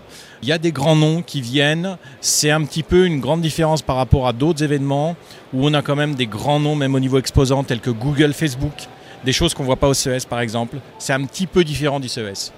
Alors on va pas comparer Vivatech avec le CES, hein. je crois que c'est complètement différent et j'ai pas l'impression que Vivatech se, compare au CES. Pour ceux et celles qui me suivent sur les autres réseaux, vous aurez peut-être reconnu la voix de Bruno Chanel. C'est un des trois euh, lurons avec qui, eh bien effectivement, on se rend chaque année au CES à Las Vegas. Et si on vous parle tous les deux de cette édition euh, de Vivatech, c'est une raison bien précise. On va revenir, on va quand même un petit peu être chauvin pour parler du pavillon suisse. Tu peux nous en parler, Bruno, sur euh, l'initiative que a notre euh, ami Nicolas Bidot de venir ici à, à Paris avec ce nouveau pavillon? Oui, c'est un nouveau concept qu'il a voulu un petit peu, entre parenthèses, tester, de pouvoir mettre en avant les technologies, mais dans la vie de tous les jours. Et c'est quelque chose qui a été un peu euh, réfléchi par rapport aux scènes des théâtres. Donc c'est une scène tournante qui présente un côté cuisine et un côté euh, chambre à coucher et qui amène en fait les technologies dans la, dans la vie de tous les jours à différentes étapes de la journée. On a par exemple effectivement le fameux euh, bracelet euh, qui permet de, de, contrôler, vérifier, suivre la fertilité. On a notre euh, petit chéri, euh, le décapsuleur euh, Witcher, mais on a aussi un matelas intelligent qui va jusqu'à détecter les ronflements pour adapter le, sommeil tout du long. Donc cette mise en scène qu'a imaginé Nicolas Bidot, ben, c'est pour en fait ben, démontrer l'usage de la technologie suisse durant, durant toute une journée dans, dans la vie d'un couple. Quelles sont les choses qui t'ont marqué dans cette édition? Alors on en est presque à la fin de la première journée technologies, marques qui t'ont interpellé dans, dans, cette première visite Technologie, euh, pas trop encore. Les marques, euh, c'est là qu'on a des différences par rapport à d'autres salons. On a vu euh, le groupe Richemont, qui est quand même au niveau suisse une marque, très, un groupe très connu. Mais on voit quand même, ah, on commence à sentir ici, par rapport à d'autres événements, la présence de groupes. On se pose la question est-ce qu'ils surfent pas sur le, le, la mode de la tech? Pour donner de la visibilité à leurs produits, parce que ce n'est pas vraiment non plus des, marques tech. Alors, euh, dans le cas de Groupe Richemont, ils avaient quand même certains produits, comme les produits Montblanc, où il y avait des montres euh, qui étaient euh, des montres connectées. Il y a des, coques pour téléphone en cuir, donc très bonne qualité. C'est une, une très bonne marque. Mais voilà, on a vu quand même certaines différences. On a eu, on a eu la surprise aussi d'un stand qu'on a visité ce matin. C'est le service des armées français qui fait la promotion des technologies, qui incube des startups pour développer des idées dans leur domaine, donc de l'innovation dans le domaine de la défense. Oui, alors ça, en marge des, traditionnels et des locomotives telles que la Poste, hein, qu'on voit chaque fois effectivement au CES, qui ont là, pour ma part, une véritable légitimité, puisqu'ils accompagnent des startups. Ils ont lancé effectivement le, principe de, suivre, d'accompagner, d'incuber des, des, startups. Et là, cette année, on voit ici, euh, moi, dans les marques qui m'ont choqué, qui m'ont interpellé, Manpower. On a le groupe Richemont, euh, mais, mais peut-être que l'innovation, l'innovation vient de là, c'est de, de, communiquer et d'être présent différemment. Il y a LVMH avec un, stand, un pavillon énorme et, impressionnant. Et puis euh, L'Oréal euh, qui vient avec des, démonstrateurs assez intéressants, mais on se pose la question du, du bien fondé là-dessus. Peut-être un mot sur l'écosystème des startups, parce que c'est quand même un terme qui revient très souvent ici. On veut défendre euh, l'accompagnement et puis la mise en avant des startups. Encore une fois, je ne veux pas comparer avec le CES, mais qu'est-ce qu'on peut en dire euh, de, ce qui se fait ici vis-à-vis -vis justement de, des startups à, à Vivatech? C'est-à-dire, ben, en fait, est-ce que euh, tous ont la légitimité de défendre l'accompagnement de startups dans les marques qu'on a citées? Là où, par exemple, au CES ou à l'Eureka Park, on a clairement du vrai matériel, on a des vrais projets, j'ai le sentiment ici que c'est presque un élément euh, prétexte. Oui, oui c'est l'élément prétexte marketing. Hein. On, on l'a entendu, des bruits où des startups sont, sont sélectionnés à la dernière minute parce qu'il y a des cases à remplir. Apparemment, bon, c'est du bruit. Hein. Euh, bon, il y, a une petite chose aussi qui est un petit peu frappante sur, sur Vivatech qu'on n'arrive pas à expliquer. Euh, ils annoncent 9000 startups il y a 51 000, là ils sont peut-être à 70 000 mètres carrés. On ne sait pas comment ils arrivent à rentrer 9000 startups dans l'espace qu'il y a ici. Il y a quelque chose qui ne colle pas avec les chiffres. On a eu quelques explications, quelques pistes. C'est qu'en fait, les personnes, quand ils s'inscrivent, il y a des personnes qui peuvent s'inscrire en tant que startup pour visiter. Et si ces visiteurs startups sont comptabilisés dedans, effectivement, au niveau de la fréquentation, ils auraient peut-être à 9000 startups.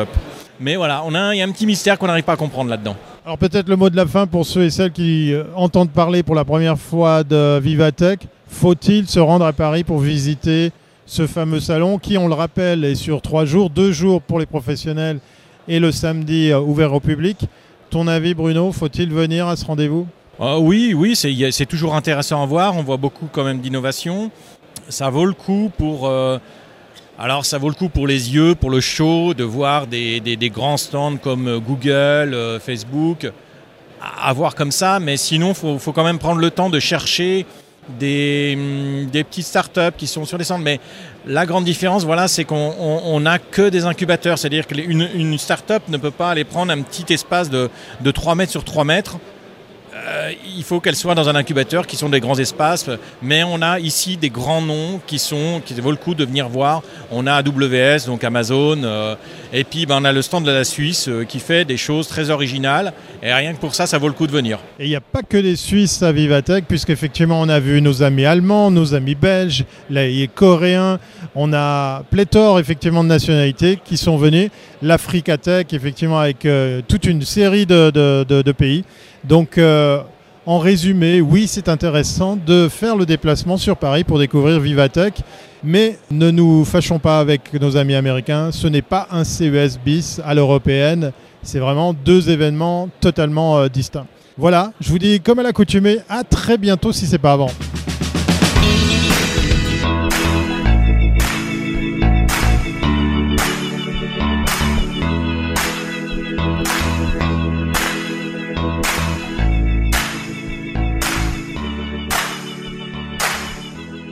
J'ai l'impression que ça fait un moment qu'on n'a pas entendu parler du service d'achat Groupon et c'est le sujet de mon collègue Patrick White qui a eu euh, de bien mauvaises nouvelles de la part de son réseau d'information concernant sa composante québécoise Groupon Québec ou Groupon Québec euh, selon votre appellation. On l'écoute. Alors, est-ce la fin de Groupon euh, au Québec ou en tout cas à Montréal? Il semblerait que oui. Hein? J'ai été contacté par des commerçants de Montréal cette semaine qui sont nombreux à me témoigner de leur insatisfaction en lien avec la cessation des activités de Groupon euh, Montréal et euh, au sens plus large Groupon Québec également. Ce qu'on comprend d'après les documents que j'ai euh, consultés cette semaine, c'est que Groupon va cesser de développer tout business ici au Québec, qui place leur bureau en mode de latence. Donc c'est une fermeture à peine déguisée, mais avec un bon vocabulaire bien songé, on voit très bien que c'est la fin pour eux euh, au Québec. J'ai parlé à des commerçants comme euh, Yannick Guillemette, qui est le PDG, euh, lui, de, de outgo.com. Et ce qu'il explique en fait, c'est que ces rabais-là, hein, parce qu'on rappelle que Groupon, c'est les coupons rabais dans les, dans les commerces un peu partout, les restaurants, les boutiques, les hôtels, les spas, évidemment.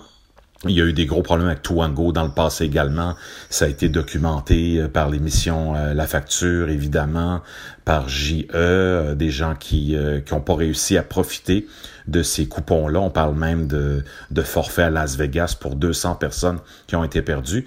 Alors, ce qu'explique Yannick Guillemette, le PDG de Outgo, de son côté à lui, c'est que ces rabais-là, qui sont les rabais qui sont offerts par les plateformes, ben, elles saignent les commerçants québécois parce qu'on demande des rabais souvent de 50% et des commissions de 35% alors, il y a eu beaucoup de désastres, beaucoup de fiascos, euh, et euh, selon Yannick Guillemette et les autres commerçants, c'est que ces rabais-là, sur le long terme, ils sont impossibles à soutenir. Il n'y a aucun commerçant au Québec qui peut survivre en, en offrant 50% de rabais et 35 de, de commission. Alors, ce que je me demande un peu, est-ce que c'est vraiment le début de la fin ou la fin officielle de Groupon Montréal? Alors, selon leur communiqué, le développement est sur la glace. Ce qu'ils disent en gros, c'est qu'il y aura plus de nouveaux clients qui vont être mis sur les listes pour offrir des rabais. Donc, on met fin temporairement à son expansion au Québec. il n'y aura pas de nouveaux deals qui vont être annoncés, donc pas de nouveaux rabais. Et ils vont nous tenir au courant dans les prochaines semaines. Et ça, ça vient de, l'équipe de Groupon Québec et le message est en anglais. Donc, euh, plus de détails à venir dans les prochaines semaines, mais vraiment, euh, ça augure mal pour euh, l'avenir de Groupon Québec, en particulier à Montréal.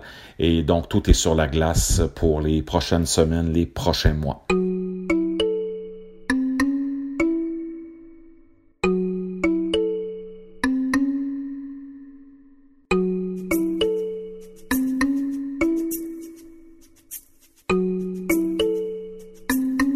On est déjà rendu au billet de Stéphane Ricoul et cette semaine, Stéphane s'intéresse à la toute première édition du CENAF qui avait lieu à Montréal cette semaine. Un colloque sur l'économie numérique, notamment, qui lui a redonné espoir envers les gens qui s'intéressent à l'administration fiscale.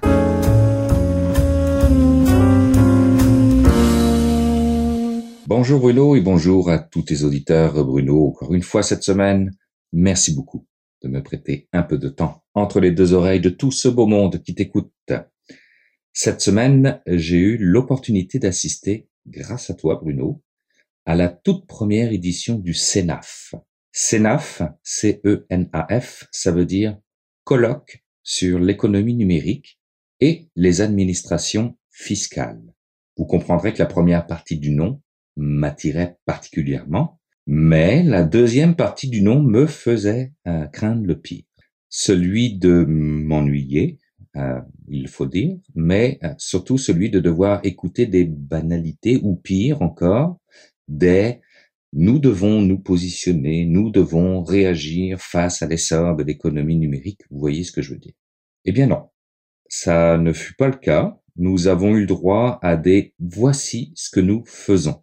Donc, j'ai été très agréablement surpris par la tenue de cet événement et le contenu qui était dispensé. L'événement regroupait plusieurs administrations de partout dans le monde de la francophonie, comme celle de la France, du Sénégal, de Haïti, mais aussi de l'Estonie, donc en dehors de la francophonie. Toutes ces administrations voient l'économie numérique euh, comme un autre outil d'élargissement de l'assiette fiscale et tous pensent que c'est un véritable casse-tête en revanche sur lequel les administrations doivent se pencher. Selon par exemple un monsieur qui s'appelle Miradin Morland, qui est le directeur général de la Direction générale des impôts en Haïti, qui au passage, Haïti possède un ministère du numérique, l'administration fiscale doit être réformée certes, mais doit aussi faire très attention à ne pas créer une fiscalité à deux vitesses.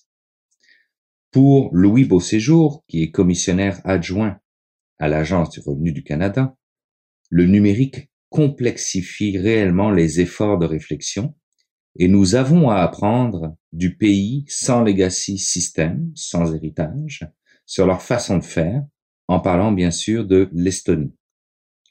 Pour le président de Revenu Québec, qui était présent, M. Carl Gauthier, au passage, c'est Revenu Québec qui organisait le CENAF, les règles fiscales doivent être les mêmes pour tous.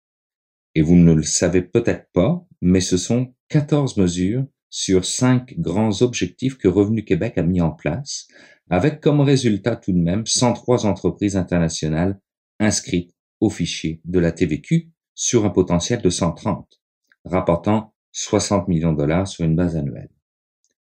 C'est donc à travers de nouveaux outils que nos administrations fiscales y parviendront. On le voit bien dans ce que Justin Trudeau a annoncé à Vivatech à Paris, nos gouvernements se dotent petit à petit de lois ou de règlements afin d'encadrer l'économie numérique, ce qui est une excellente chose. Une des personnes intervenues sur la scène était Shadi Habib, qui est le grand patron des technologies de l'information chez Desjardins, qui nous expliquait qu'en matière d'économie numérique, nous sous-estimions probablement souvent l'impact à long terme de l'économie numérique et à contrario, nous surestimions l'impact à court terme, faisant en sorte que nous étions à la fois le problème et l'opportunité du numérique en détournant notre chemin vers les buzzwords plutôt que l'ajout de valeur. Étant à la tête du mouvement Technopolis, vous vous doutez bien que le message m'a beaucoup, mais beaucoup plu. Pour M. Habib, le vrai défi des entreprises, au Québec, probablement ailleurs dans le monde, reste lui de renverser la tendance. Et c'est pas technique au passage. Renverser la tendance sans mettre en péril les valeurs. Donc être toujours curieux et s'adapter plutôt que d'être dans la réactivité. De là son message sur les buzzwords. Pour conclure, vous me permettrez d'emprunter les mots de Yannick Giraud, qui est le grand patron de Cap Numérique en France, une entreprise qui conseille le gouvernement sur les modifications à faire en regard à l'économie numérique, qui nous disait que l'innovation sera sans cesse inachevée, une révolution inachevée. Elle n'est pas un sujet final, mais une étape.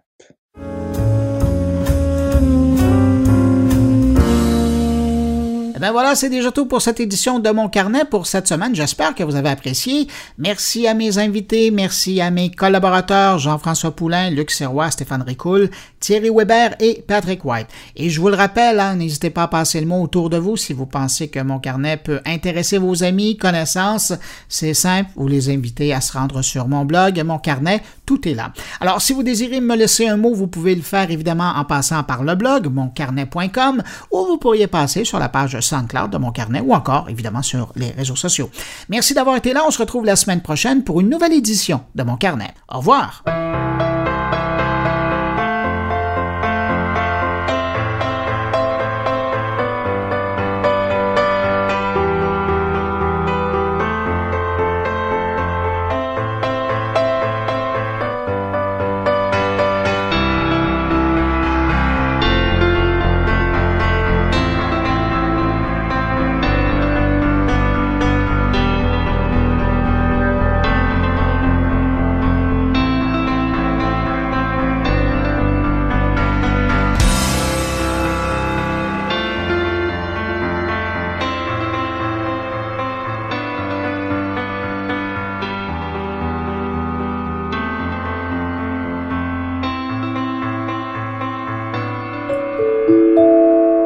Production goulielminetti.com